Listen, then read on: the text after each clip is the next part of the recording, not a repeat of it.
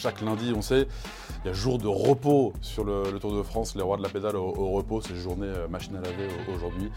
Mais Bistro Vélo ne s'arrête jamais. Un grand et beau Bistro Vélo à, venir. On va découvrir un, grand menu, un menu euh, bourguignon euh, aujourd'hui. Regardez en, menu. Les cuisses de grenouille, oui, pour vous parler des coureurs français sur les neuf premières étapes du Tour de France 2022.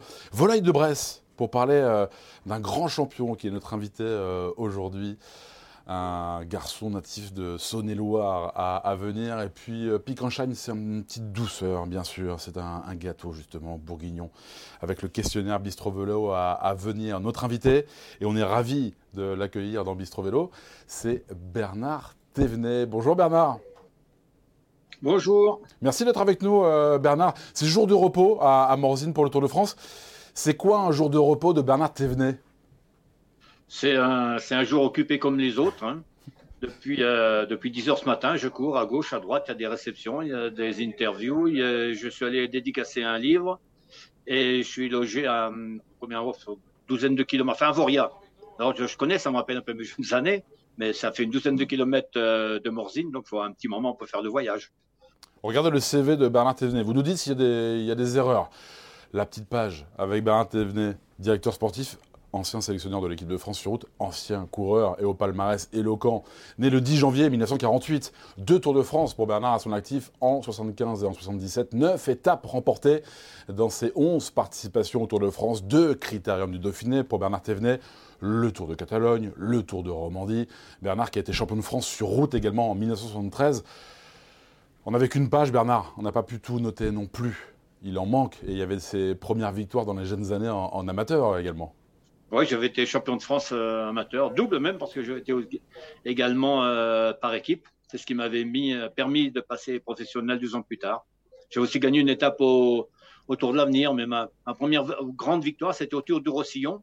J'étais amateur et j'avais battu Louis Ocagna à l'époque, que je connaissais pas, lui ne me connaissait pas non plus. C'est peut-être pour ça que j'avais battu d'ailleurs. Mais c'était ma première, première grande victoire amateur, ça fait vraiment plaisir. Il ne s'était pas méfié de vous, euh, Louis Socagna, euh, à l'époque. On va parler évidemment du Tour de France, revenir, Bernard, sur ces neuf premières étapes de l'édition 2022, euh, parler de ce très bel ouvrage qui parle de vous. Il y a des superbes photos, cet ouvrage, Le mythe illustré, Bernard Thévenet, chez Mareuil Édition, en collaboration avec Jean-Paul Vespini. Et puis il y aura notre questionnaire également, Bernard. D'abord, le, Tour de France, Bernard. Est-ce que vous avez apprécié ce, départ de l'étranger? Euh, Question, là on a vu ces trois jours au, Danemark, on a vu cette ferveur populaire, euh, Bernard. Est-ce que vous êtes friand de ces départs à l'étranger? Il y aura Bilbao et l'Espagne euh, lors de l'édition 2023, Bernard. ça, ne me dérange pas du tout hein, qu'il y ait un départ de, l'étranger, du moment qu'il ne faut pas que ça dure trop longtemps. Il faut quand même qu'on revienne en France assez rapidement il faut surtout qu'on passe les Alpes et les Pyrénées, bien sûr, et puis qu'on finisse à Paris. Sinon, c'est pas vraiment Tour de France. Mais sinon, euh, c'est bien d'aller à l'étranger comme ça parce que euh, départ du Danemark, il y avait une, une ferveur, il y avait une, une foule incroyable le long des routes, beaucoup plus que beaucoup qu'en France, parce que le, le, Tour de France est une épreuve qui est internationale. En France, on a tendance à la considérer un petit peu un peu trop nationale peut-être. Donc, on prête peut-être un peu moins d'attention au Tour de France dans notre, dans notre propre pays qu'au Danemark, par exemple. Euh, pour eux, c'est un, événement extraordinaire, puis ils sont pas prêts de le revoir. Hein, alors. Donc ils en profitent. On a vu Magnus Kortnilsen qui s'est fait plaisir euh, aussi. L'émission Bistro Vélo, en live sur la page Facebook d'Eurosport. Vous n'hésitez pas à poser vos questions à Bernard Thévenet sur cette page Facebook, et puis en podcast également sur euh, toutes les plateformes d'écoute.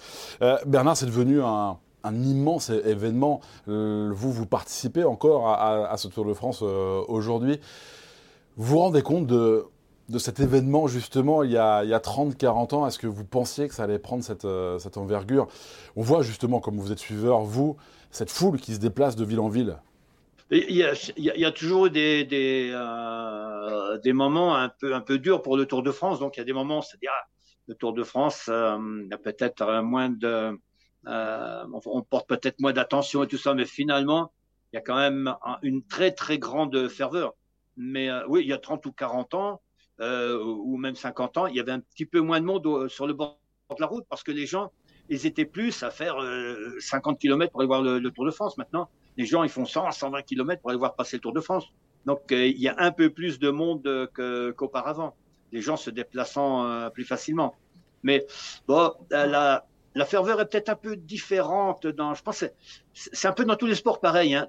il y a 50 ans, les gens s'intéressaient à un sport ou à plusieurs sports d'ailleurs qu'ils connaissaient très bien. Maintenant, les gens s'intéressent plus à un événement. Ils s'intéressent au vélo quand il y a le Tour de France, s'intéressent au tennis quand il y a Roland Garros. Les gens sont, euh, ils zappent plus qu'avant, alors qu'avant c'était plus fidèle à un sport, je pense. Ce bonheur de sport gratuit, hein, le plus grand euh, sport gratuit, justement pour cette, euh, cette foule. Les, premières étapes, Bernard, est-ce que le Tour de France est déjà plié? Allez, on y va. Est-ce que Tadej Pogacar a, déjà, a déjà remporté un, troisième tour consécutif? Non, Le Tour de France n'est pas plié, il a à peine commencé. Hein, ça fait jamais qu'une semaine, il a commencé il y a encore deux semaines. Hein. Non, il y a encore les Alpes et les Pyrénées à passer, donc ça n'est pas plié. même si Pogacar s'est imposé à ses principaux euh, rivaux, il ne les a pas écrasés comme, euh, comme il a fait l'année dernière, par exemple. Hein. Donc, euh, il reste encore quelques, quelques espoirs de grandes bagarres avant la fin du tour. Qui vous voyez comme principaux adversaires? On a vu, hein, le seul qui est sous la minute, c'est Jonas Vingegaard, le coureur de, la Jumbo. Est-ce que vous trouvez que les, adversaires de Tadej Pogacar sont assez, j'allais dire véhéments, est-ce qu'ils, ouais, combatifs, ouais. Ouais, je pense qu'ils sont, ils sont assez combatifs, mais ils peuvent difficilement le, combattre d'entrée de jeu, si on peut dire. Donc, euh, je pense qu'il faut s'attendre à, des gros combats et, dans la montée du Granon et dans la montée de l'Alpe d'Huez. Parce que maintenant, les, euh, les, directeurs sportifs ont tendance, et les entraîneurs aussi, ont tendance à, garder leurs coureurs, enfin garder les forces de leurs coureurs pour les fins, les fins d'étape. Et c'est là, je pense, où on verra le, le plus beau spectacle. Mais pour pouvoir vaincre euh, Pogacar, moi, je pense qu'il faudrait que les équipes n'hésitent pas à envoyer des, euh, les seconds leaders loin de, loin de l'arrivée pour mettre euh, l'équipe de Pogachar en difficulté. Il y a trop de calculs selon vous, Bernard. Il n'y a pas assez de folie. C'est trop justement de calculs pour cette montée finale ou ces montées finales. C'est vrai que maintenant tout est, tout est calculé parce que on sait, on sait combien de, watts peut, euh, peut, produire un coureur, à quel moment il peut les, Donc, euh, j'ai peur que maintenant on, fasse passer la, science, c'est-à-dire les, calculs, avant euh, avant l'intuition. Avant, on n'avait pas tous ces instruments-là, donc on attaquait. À un moment, on regardait comment on était par rapport à l'adversaire, tout ça. Et, si on avait une ouverture, on attaquait. Maintenant, j'ai l'impression qu'au on coureur, ben tu vas être bien de tel à tel endroit et tu, vas faire ton effort à cet endroit-là, mais on ne sait pas comment sera la course à cet endroit-là. Donc, il y a, on, a gagné beaucoup plus en, fiabilité, euh, je vais dire, du potentiel, mais on, on, a quand même perdu beaucoup dans le panache et l'intuition. Et, et, même dans la, dans la, et même dans la tactique ou la, ou la stratégie de course. Justement, on a beaucoup parlé de travail d'équipe, de tactique avec euh, les directeurs sportifs, euh, Bernard. Vous, vous avez bénéficié euh, de travail justement de tous vos, équipiers. On a beaucoup dit, ah, c'est peut-être moins le cas cette année avec Tadej Pogachar, bon, qui se débrouille tranquille. Il a beau avoir les Ineos, il a beau avoir les Jumbo à ses trousses. Bon, il a besoin de personne en fait. Ça, c'est troublant aussi. Si, si, il a, besoin de ses, de ses coéquipiers, mais il y, a, des moments, il y des moments de course que je ne comprends pas très bien. Par exemple, l'autre jour, euh, comment, euh, Wood Van Aert a fait une grande échappée. Je pense qu'elle était pratiquement vouée à l'échec, mais le, but des, euh, des Jumbo, c'était de fatiguer l'équipe de, de, Pogachar, d'obliger l'équipe de Pogachar à faire un gros effort pour, pour, pour, que Pogachar ne puisse pas avoir d'équipier autour de lui dans la montée vers, vers Longwy. Et en réalité, il y a, y a, Bora, je sais pas, quelques autres équipes qui ont roulé. Donc, si on veut empêcher Pogachar de, de gagner, il faut surtout pas l'aider dans les moments difficiles. Et l'année dernière, c'était pareil. Hein. Il y a des moments où Pogachar est en difficulté, et finalement, ce sont d'autres équipes qui ont roulé, alors qu'il n'avait plus d'équipe autour de lui. Donc, il faudrait peut-être qu'on revienne à une tactique un peu plus ancienne, où euh, la, la, fin du fin, ben, ça consistait à fatiguer les leaders et à essayer de les sceller. Les adversaires de, de Pogacar, euh, Bernard. Quand on regarde le classement général à l'issue de la 9 étape, vous avez raison, il reste deux semaines de, tour, n'oublions pas. Euh, Vingegaard à 39 secondes, Geraint Thomas à 1,17, euh, Yates à 1,25, les Français Gaudu et Bardet 5e et 6e à moins de 2 minutes, à 1,38 et, et 1,39. Qui Qui peut, vraiment euh, l'embêter, Bernard je pense que pour l'instant, celui qui, qui l'ennuie le plus, euh, c'est Vingegaard, bien sûr. parce que je ne pense pas que Garen Thomas puisse revenir à un très très haut niveau et reprendre beaucoup de terrain à Pogachar. Je, souhaite que Godu et Bardet puissent bénéficier, comme ils sont un petit peu plus en classement général, qu'ils puissent bénéficier de quelques bons de, bons de sortie. Mais quand on est dans la P2S ou dans, le Granon, hein, on a beau avoir un bon de sortie, il faut avoir les, avoir les ressources, avoir les watts, comme on dit maintenant, euh, nécessaires pour pouvoir euh, euh, déjà suivre Pogachar avant de penser à le devancer. Si Roglic n'était pas tombé, la, la, la tenaille, la Roglic-Vengegaard aurait certainement posé beaucoup plus de problèmes. Ah, on a beaucoup parlé de ce travail d'équipe. On verra comment les Ineos également vont, se comporter. On a parlé de Pitcock, on a parlé de Garen Thomas, de, de, Yates. Vous avez parlé de Wood van euh, Bernard, qu'on a vu actif, qu'on a vu remporter déjà deux étapes. Assez impressionnant, très impressionnant, porteur du maillot jaune, Bernard. C'est possible qu'un jour il joue le, général au, Tour de France ou c'est un, un vain rêve? Je ne sais pas, ça, demande encore un peu confirmation de, son adaptation à la haute montagne. Parce que euh, on a vu, euh, bon, c'est euh, l'an dernier qu'il a quelques défaillances dans, dans, la haute montagne, mais, même s'il avait remporté l'étape du Ventoux, en montant deux fois le Ventoux, c'est quand même un sacré exploit. Mais et puis, il, il faudrait qu'il soit un petit peu plus sage parce qu'on ne peut pas courir après le maillot vert, faire des efforts tous les jours comme il l'a fait sans perdre de temps. On a bien vu l'étape de Longwy. Hein. Il, a, il a voulu faire, enfin, je pense qu'il s'est en quelque sorte sacrifié pour l'équipe. Est-ce qu'il est capable vraiment de tenir pendant trois semaines? Parce que le, Tour de France, ce qui est difficile, c'est d'être là tous les jours. Pas tellement de faire des, exploits de temps en temps, mais c'est surtout d'être tous les jours. Hein. Moi, je dis souvent, que le, Tour de France, c'est facile à gagner parce qu'il suffit de faire deux belles étapes. Par contre, difficile, c'est le plus dur, c'est de ne pas le perdre. Parce qu'on peut le perdre à chaque moment pendant les 22 étapes. Et ceci, Bernard, une quête qui se prépare, euh, j'imagine, très longtemps à l'avance sur le calendrier euh, auquel doit penser euh, un Wood van Aert. Par exemple, si jamais un jour il venait à penser au, classement général Tour de France, j'imagine que ça se, prépare bien, bien, bien avant. Oui, il faudrait qu'il modifie son calendrier.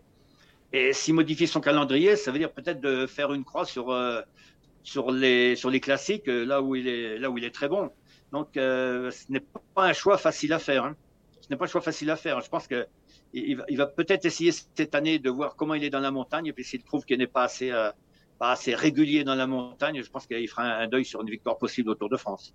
Un mot des Français, euh, Bernard. On a vu euh, David Godu, qui est pour l'instant le premier au classement général. Il est cinquième à 1 minute 38, le grimpeur de la Groupama FDJ. Romain Bardet, pour DSM, est à une seconde derrière David Godu. On a vu sur la route hier euh, Thibaut Pinot, battu par, euh, euh, par Jungels. Qu'est-ce que vous en pensez justement d'un Bardet qui a connu des, podiums déjà, d'un David Godu qui, qui, est là, qui est présent, qui, est exact au rendez-vous?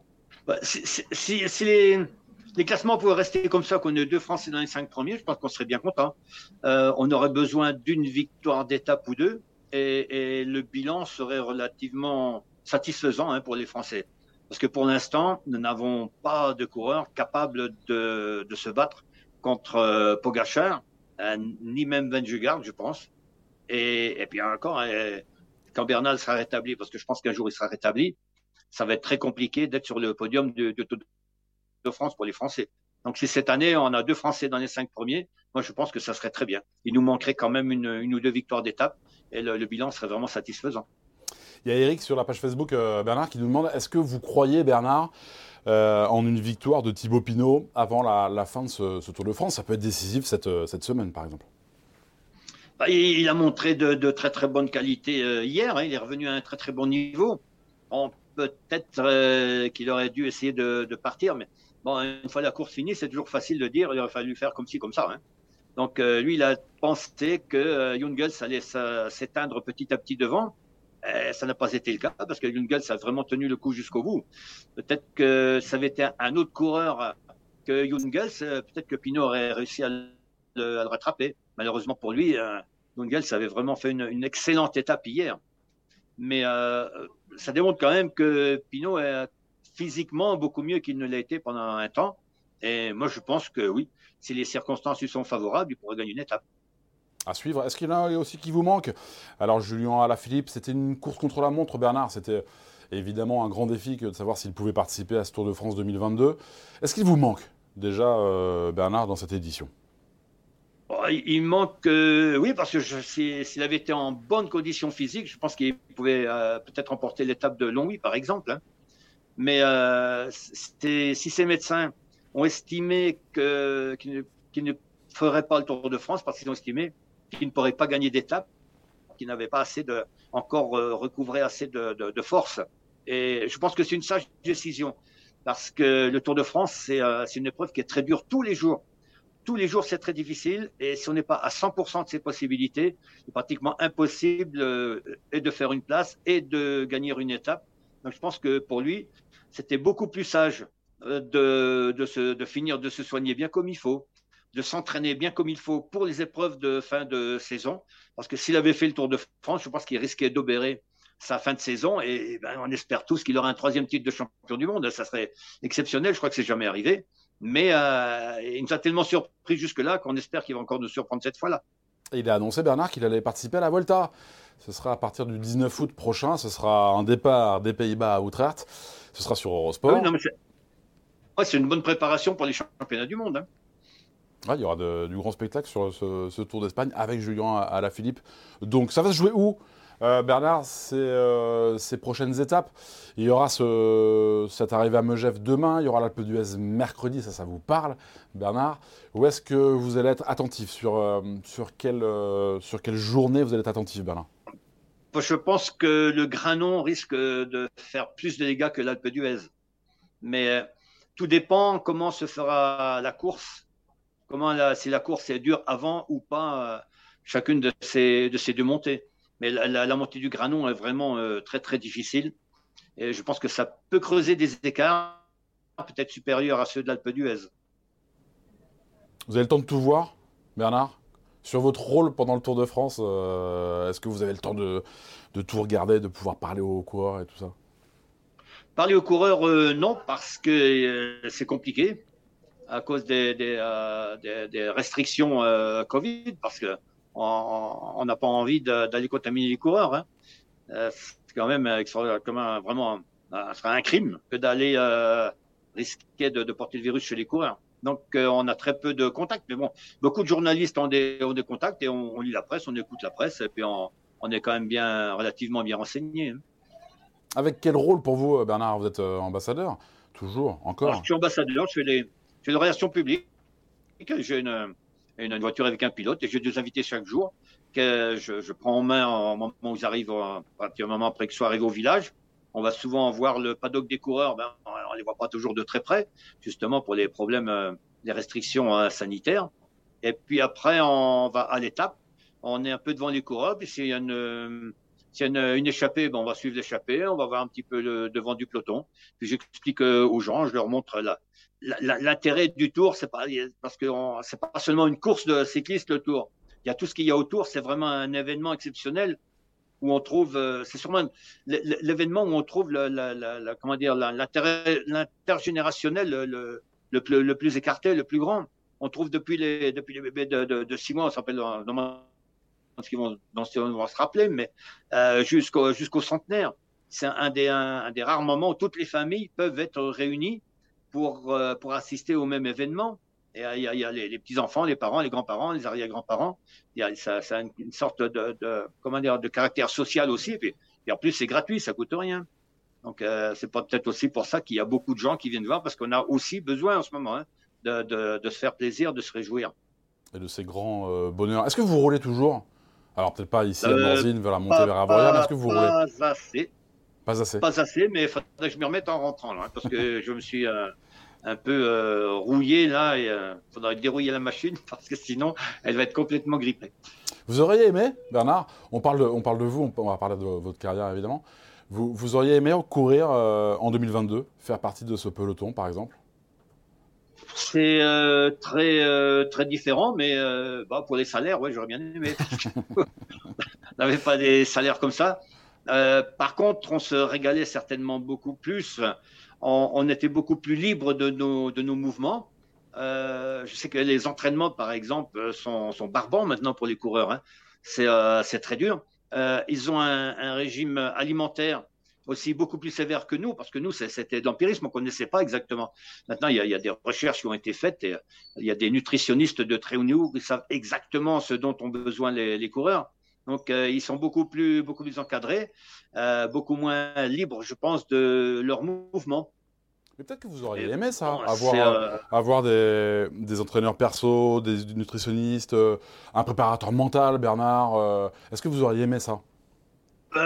Peut-être oui, parce que ça, ça m'aurait permis de, progresser. Ça il y, a des moments où on a des doutes. enfin, nous, on avait des doutes en disant est-ce que je fais comme il faut, est-ce que c'est bien ce que je fais, est-ce que c'est pas bien? On n'avait pas de réponse finalement. Alors que maintenant, les coureurs ont des réponses pratiquement à toutes leurs questions.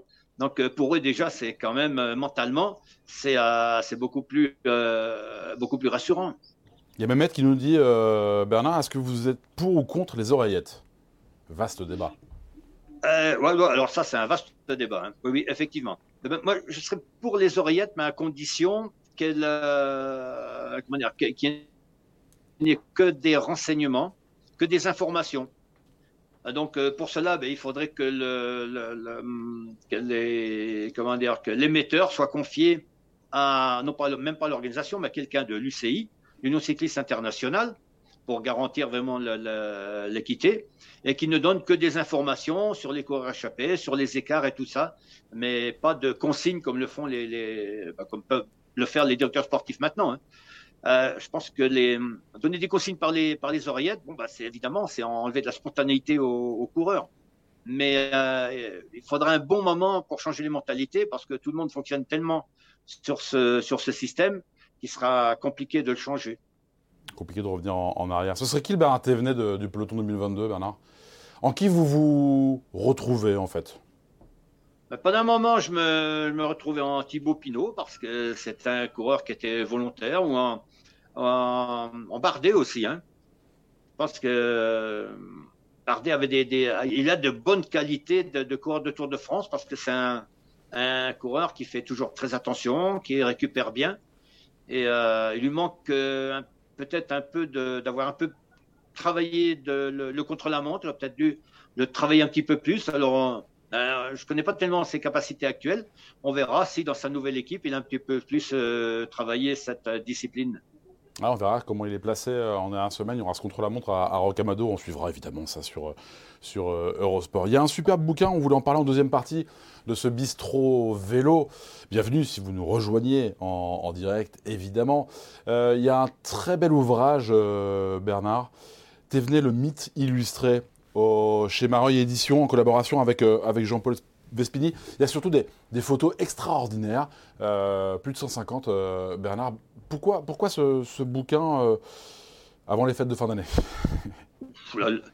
la, vraie bonne raison, c'est parce que l'éditeur me l'a demandé.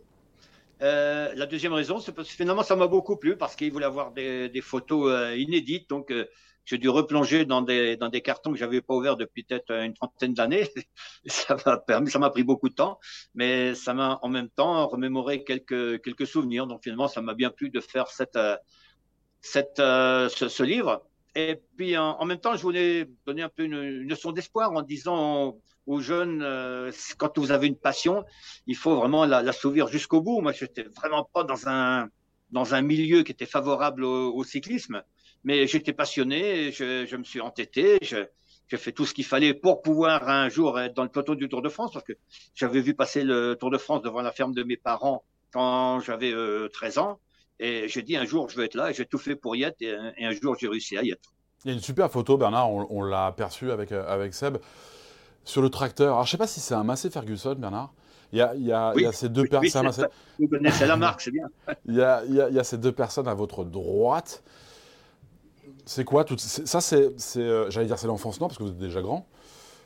Ça vous évoque quoi euh, honnêtement, le, tracteur, oui, je l'ai conduit. J'ai fait de, j'ai fauché de l'herbe quand j'avais 13-14 euh, ans.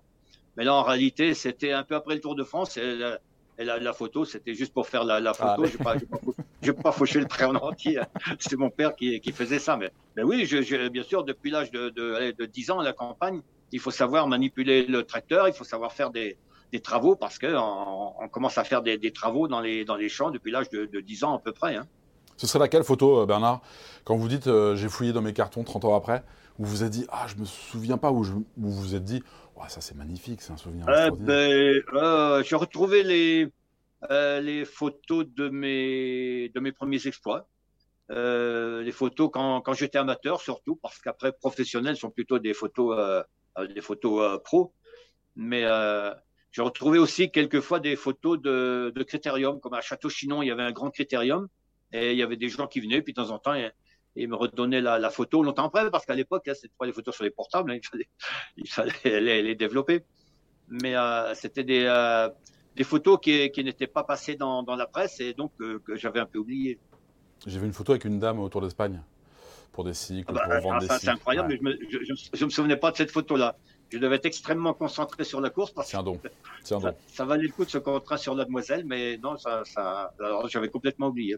Il y, a des, il y a des extraits euh, de vos exploits, Bernard. Alors c'est toujours très émouvant. Avec Seb, on va voir ces, exploits. Tour de France 75, Bernard, c'est le premier que vous, que vous remportez. Il y a l'Isoar, il, il, y a ces victoires à Pralou et à Serre Chevalier. Serre Chevalier, on reverra les, les coureurs cette semaine. C'est dingue, c'est dingue de voir ces, ces images. Ça, c'est avec Peugeot. Euh, et, c'est des exploits solitaires aussi. Ben oui, parce que euh, tout le monde se souvient de Pralou, parce que j'avais, euh, comment dire, renversé le tour à Pralou, puisque ça fait renverser, c'est le mot, puisque j'avais 58 secondes de retard au classement général le, matin, et après l'arrivée, j'en avais 58 d'avance. Mais c'était pas assez sur Eddy Merckx. Hein. pour ceux qui se souviennent d'Eddy Merckx, c'était un sacré battant. Il fallait absolument que je fasse une bonne performance le lendemain. Et euh, il y avait la montée de l'Isoar. Je, je, voulais faire quelque chose dans l'Isoar. J'ai réussi à reprendre un peu plus de, un peu plus de deux minutes à Eddy Merckx. Donc après, j'étais un peu plus tranquille. Mais dans, dans la montée de l'Isoar, c'est le, le, le, souvenir le plus émouvant de toute ma carrière. Parce que là, il y avait, euh, il y avait une foule phénoménale en montant dans la, la case déserte. Et euh, les gens m'encourageaient. Il n'y avait pas de barrière. Hein. Euh, les, les, gens, je, je frôlais les, les, gens. Je passais dans une marée humaine. Là, et j'avais l'impression que et, eux, voulaient absolument m'encourager et moi je leur apportais du bonheur, donc c'était un bon moment. Et vous avez le 251, comme quoi. Mais les histoires se construisent. Par exemple, vous gagnez le critérium avant ce, Tour de France 75. Euh, il y a le critérium de Dauphiné. Il y, a, des étapes comme ça. Il y avait eu le, il y avait eu le Mont Ventoux euh, quelques années auparavant. Ça, c'était en 72. Il y a eu le critérium de Dauphiné une première fois. Ça se construit pour gagner ce premier Tour de France. Ben oui, oui, parce que moi, j'étais un, j'étais un peu comme un peu comme euh, Louison Bobet. Hein. Je suis venu à, avec le temps, j'avais pas les, les qualités intrinsèques et je dirais même phénoménales que peuvent avoir, que pouvaient avoir euh, Eddy Merckx ou Bernard Hinault. Hein. Et donc, il m'a fallu un certain temps. Il m'a fallu un, certain temps pour euh, pour m'adapter, pour m'entraîner, pour bien comprendre comment euh, il fallait faire. Enfin, qu'est-ce qu'il fallait faire pour ne pas faire euh, d'erreur. Et euh, quand j'ai gagné le Dauphiné en 75, c'était à trois semaines avant le départ du Tour. C'est sûr que ça a changé ma mentalité à ce moment-là. J'ai pensé que peut-être j'allais pouvoir au moins être sur le podium du Tour et bon, peut-être le gagner. Mais au départ du Tour, je pensais pas à la victoire. Je pensais surtout à faire le mieux possible. Et puis après, bon, ben, la, la, la, comment dire, les, les, résultats font le reste. Hein. Vous disiez, j'ai eu des super directeurs sportifs. J'en ai eu d'autres où, euh, allez, par exemple, j'ai rencontré Walter Godefroot et ça, et ça, ça a été une grande, une grande rencontre parce qu'il m'a appris beaucoup de choses. Oui, oui. à l'époque, on avait un directeur sportif euh, qui n'était pas très, pas très tacticien. Et euh, heureusement qu'il avait fait une bonne chose quand même, c'était embauché Walter Godefroot, qui était un sprinter belge dans l'équipe Peugeot. Et Godefroot était vraiment un, super technicien et il m'a appris beaucoup de choses dans, le, métier de coureur cycliste. C'est grâce à lui si, j'ai progressé parce qu'avec lui, j'ai vraiment appris beaucoup de choses. Je regardais, on, sera à l'Alpe d'Huez un euh, jeudi, 14 juillet, fête nationale. Euh, vous gagnez, ça c'est votre deuxième victoire sur le Tour de France. Il y en a eu neuf en tout, on le disait Bernard. Il y avait une première à Grenoble. il y aura le 14 juillet 70 à, la Mongie, au départ de Saint-Gaudens. Euh, premier Bernard devant quatre coureurs belges. Vous connaissez les quatre? Euh, Le 14 juillet à la Mongie? Ouais. Euh, il y avait Van Den Bosch, Merckx et Van Nim peut-être? Joli. Et, joli. Van Den Bosch fait 2, Van Nim fait 3, Merckx fait 4. Et il y en a, il y en a celui qui fait 5, le quatrième belge. C'est dur. Ou Brecht. Quatrième belge Non, j'ai oublié celui-là. Ou Brecht. Ah, Brecht Ah oui, oui, ah oui. Ça, c'est les, plus grands souvenirs. Ouais, c'est les plus grands souvenirs devant quatre, euh, quatre coureurs belges et pas n'importe lesquels. Le, grand souvenir, c'est surtout de, remporter sa première étape dans le Tour. Hein. À Grenoble. Parce que je suis parti dans le Tour euh, en, tant que remplaçant, en, remplaçant de dernière minute parce qu'il euh, y a deux coureurs qui sont tombés malades et Gaston Plot cherchait désespérément deux coureurs pour les remplacer. Il en avait trouvé un facilement, mais le deuxième, c'était pas évident. Donc, il m'a appelé, j'étais pas entraîné, je n'étais pas vraiment, pas du tout, du tout préparé pour le Tour de France. Et puis, euh, bah, j'ai beaucoup souffert la première semaine. Je me suis adapté la deuxième semaine et puis j'ai réussi à gagner une étape dans la troisième semaine. Tout simplement. Vous avez même gagné à Paris. Bravo. Une étape du Tour de France à Paris. Ah oui, ah bah, oui celle-là, elle était vraiment inattendue. Hein. Ouais, bravo. Elle était vraiment inattendue. C'était la. 73. Mais justement, c'était face à Walter Godfaut, euh, Bernard. Comment? C'était, c'était, euh, vous êtes premier à Paris devant Walter Godfaut, justement. Oui, oui, oui, oui, oui. Il, avait changé d'équipe cette année-là. Et euh, quand on est arrivé à la, Cipal, j'avais déjà attaqué avant. Et quand le peloton m'a rejoint à l'entrée de, la piste, et il y avait Jean-Pierre Danguillaume qui était juste derrière moi. Alors je dis, je vais lancer le sprint pour Jean-Pierre. Donc je suis parti, euh, je suis reparti très très vite pour faire au moins la moitié de la piste pour emmener Jean-Pierre. Et, et je sais pas, Jean-Pierre, lui, au lieu de prendre ma roue, il a, il a monté. Et sur la piste, il a monté les, les autres coureurs. Et j'ai pris une, trentaine de mètres et comme j'avais pas une réputation de sprinter, on m'a laissé les, les, 30 mètres jusqu'à, jusqu'à je crois bien, 200-300 mètres de la ligne. Ben après, une fois moi j'étais parti, je me suis pas laissé faire et j'ai réussi à l'emporter. C'est Godfrey qui fait deuxième. Il, il, était, après il est venu voir, il était furax. Il m'a dit ah, je Merci. J'aurais jamais dû te laisser prendre autant d'avance. Question indiscrète, il y a Mickaël qui nous dit, euh, qui vous demande surtout, euh, Bernard, Qu'est-ce que vous avez fait comme fête euh, le soir de votre première victoire au Tour de France en 75 quand vous remportez votre premier Tour de France? Quelle fête vous faites? Alors, alors, à, l'époque, on faisait des critériums après Tour de France. Hein. Donc dès le lendemain du Tour de France, on courait. Donc on, Même pas le soir, non? Le soir, si, si, on avait fait un, repas, mais qui, qui s'était terminé assez tard parce qu'on avait commencé assez tard d'ailleurs. Après, on était allé faire un petit tour dans une boîte qui, je crois, était à Yves Mourouzi, lequel Yves Mourouzi était l'instigateur justement de l'arrivée sur les Champs-Élysées. On était resté un petit moment, puis après on allait se coucher. On allait se coucher, je sais pas, peut-être à une heure ou deux heures du matin, parce que le lendemain, on allait courir à Caen. On faisait une réunion sur piste à Caen. Et évidemment, il y avait les voitures et pas les autoroutes à l'époque. Hein. Donc, il euh, fallait quand même dormir un petit peu. Et là, c'était bien, parce que là, il y avait des sous, et c'était important on va le rappeler, à l'époque, d'aller faire ses ah, critériums. oui, oui, ah, on, avait, on, avait, des petits salaires. Hein, donc, euh, tout le monde cherchait à faire des critériums parce que les, les critériums ne, rapportaient plus que, que, les salaires. La troisième partie, Bernard, parce qu'il y a ce questionnaire euh, Bistro Vélo. Allez, c'est pour, euh, c'est pour vous. Qui est votre meilleur ami dans le peloton, Bernard? Oh, J'avais des très bons amis, mais mes meilleurs amis, c'était mes équipiers. Euh, Jacques Esclassan, Michel Laurent ou Jean-Pierre Danguillaume. Votre meilleur souvenir, alors vous avez beaucoup parlé, votre meilleur souvenir, s'il y a une journée qu'il faut retenir sur un vélo et vous sur un vélo? Une journée, bah c'est la, la, journée, ma première journée en maillot jaune, avec la, montée de l'Isoar, le sommet d'Isoar avec les gens qui, étaient, comme des fous, là, qui m'encourageaient comme des fous. Et puis euh, euh, bah, l'étape qui était le 14 juillet d'ailleurs, euh, qui se terminait à Serre Chevalier et qui me permettait de reprendre un peu plus de trois minutes d'écart au classement général par rapport à Merckx. Ça, c'était, je pense, c'était la meilleure journée. C'était l'extase. Votre premier coup de pédale, vous en avez parlé, vous avez vu le Tour de France à 13 ans, passer devant chez vous, mais le premier coup de pédale, Bernard? Le premier coup de pédale, c'est sur le vélo de ma sœur pour apprendre à faire du vélo parce qu'on habitait à 5 km de l'école et il valait mieux y aller en vélo. Donc, euh, mes parents voulaient que je sache faire du vélo avant de m'acheter un petit vélo. Mais ils ont bien fait. Félicitations. Votre idole de jeunesse, euh, alors vélo et pas seulement. Alors d'abord vélo. Votre idole de jeunesse, Bernard euh, J'hésite entre, oh, je vais dire Jacques Anquetil. C'est Louison Bobet, Jacques Anquetil, mais bon, Louison Bobet s'arrêtait d'arrêter sa carrière, donc c'était plus Jacques Anquetil. Et dans la vie, s'il y avait une idole, euh, je sais pas, un chanteur, quelqu'un? Les chanteurs, j'aimais. Euh, il y avait un chanteur qui me plaisait beaucoup, qui n'a pas sorti beaucoup de chants, qui s'appelait Lenny Escudero. Et euh, à l'époque, bah, c'était, c'était Johnny Hallyday.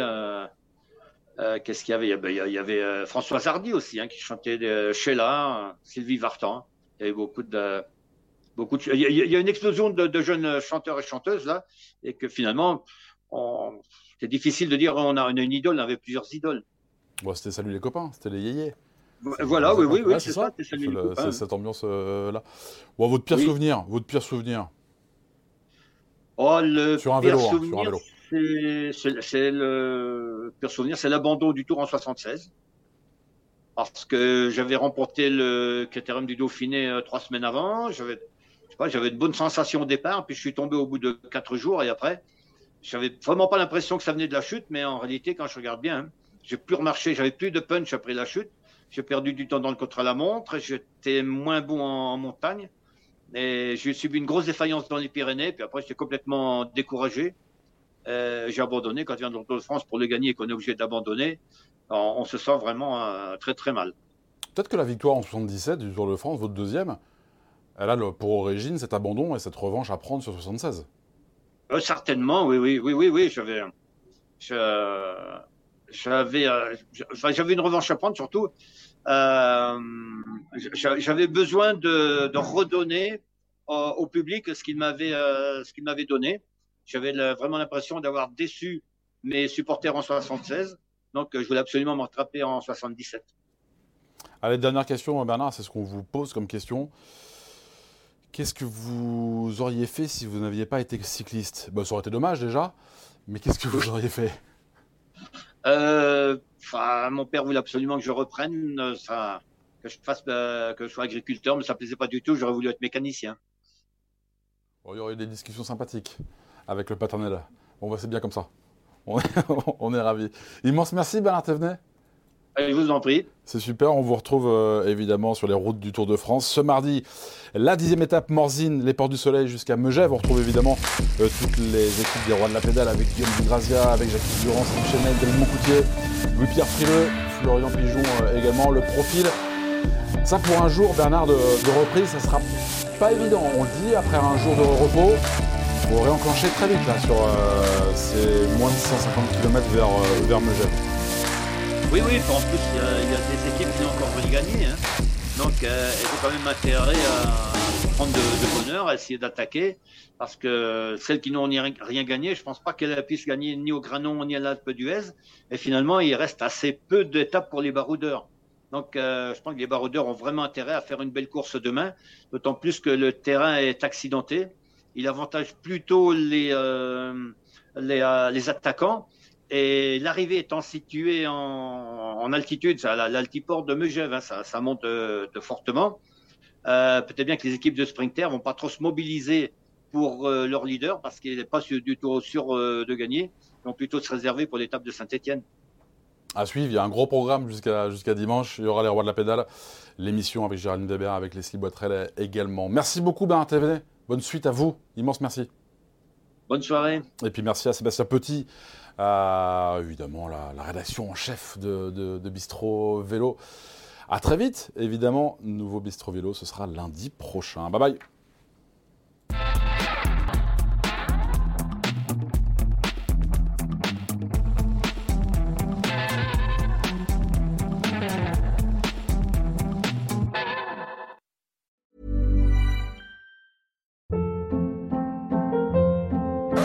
Hold up. What was that? Boring. No flavor. That was as bad as those leftovers you ate all week. Kiki Palmer here, and it's time to say hello to something fresh and guilt-free. Hello Fresh. Jazz up dinner with pecan-crusted chicken or garlic butter shrimp scampi. Now that's music to my mouth. Hello Fresh. Let's get this dinner party started. Discover all the delicious possibilities at hellofresh.com.